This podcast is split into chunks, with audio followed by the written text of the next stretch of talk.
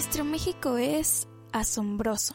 Tiene una inmensa cultura, tradiciones, historia, entre muchas otras cosas más. Sin embargo, a veces las cosas no son lo que parecen y la historia de México no es la excepción.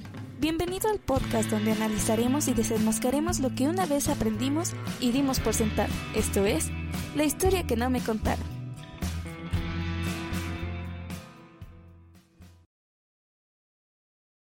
La Virgen de Guadalupe, patrona de México.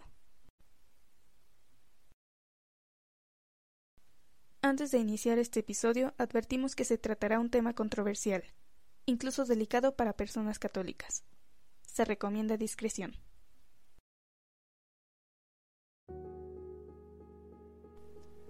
Seguramente muchos habrán oído hablar del Nican Mopogua, el documento que relata las apariciones de la Virgen de Guadalupe en el Cerro del Tepeyac.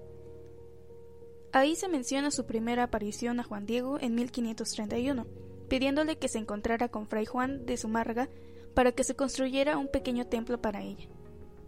Pero nadie había creído a Juan Diego debido a la falta de pruebas. Entonces Juan Diego se presentó días después ante el fray y el obispo para desplegar su ayate, haciendo que cayeran cientos de rosas dejando ver a la Virgen plasmada en dicha tela. Actualmente, la tradición de la peregrinación hacia la Basílica de Guadalupe es realizada cada fin de año en favor de rendirle respeto a tal Virgen.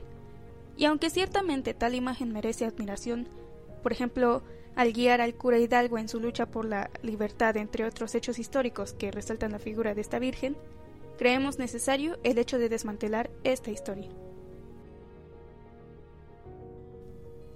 Hay hechos de los cuales los historiadores guadalupanos no coinciden, algunos ejemplos son el nacimiento de Juan Diego, ya que el lugar de este hecho se lo han atribuido a Cuautitlán, Juanico, Tulpetlac y Tlatelolco, así como la fecha en que nació y si realmente existió este personaje.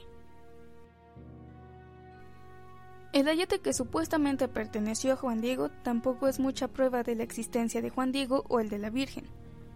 En la época en que ocurrió la supuesta aparición, los indígenas usaban tilmas o ayates para vestirse, esta prenda se anudaba sobre uno de los hombros y les llegaba abajo de las rodillas. Generalmente se fabricaba con fibras de maguey. Si Juan Diego existió, es dado por seguro que usó una tilma, pero es un hecho que nunca hubiera podido ponerse la tilma que muestra la imagen de la guadalupana, puesto que el ayate que se exhibe en la basílica mide casi 1,80 metros. Es decir, que Juan Diego tuvo que haber medido alrededor de dos metros y medio de estatura para no arrastrarlo, tomando en cuenta también que la estatura promedio de esos tiempos era de un metro y medio.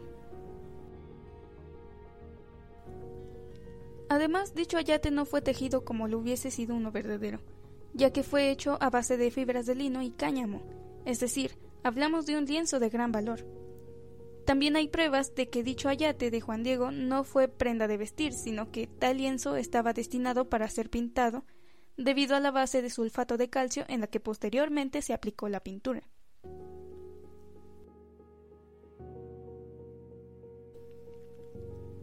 Así damos por sentado que el ayate no fue ayate y la imagen no fue más que una pintura. ¿Realizada por quién? Bueno, hay pruebas de que el posible pintor de esta fue el indígena Marcos Ipac de Aquino, que aprendió tal oficio bajo las enseñanzas de los frailes. Se compararon dos de sus obras, La Virgen de la Letanía y El Ayate de la Virgen de Guadalupe, llegando a la conclusión de que ambas pinturas son del mismo autor. Podría decirse también que esta Virgen en realidad no era un descubrimiento católico en la Nueva España, sino que Tonantzin, una diosa prehispánica, fue transformada por los sacerdotes luego de la derrota de los aztecas a causa de la viruela, porque evidentemente una de las acciones que emprendieron los sacerdotes que llegaron a nuestro país fue sustituir a los dioses indígenas con sus deidades. A pesar de que hoy en día sigue siendo venerada esta imagen, no podemos decir a los creyentes que dejen a un lado sus creencias, pues cada uno es dueño de su propio criterio.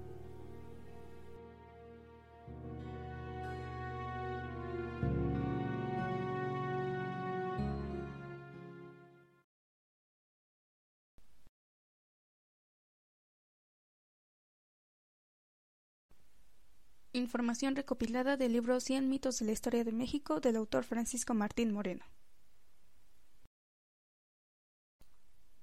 ¿Te gustaría oír más relatos como este? Descubre la historia de México escuchando nuestro podcast en Spotify. La historia que no me contaron.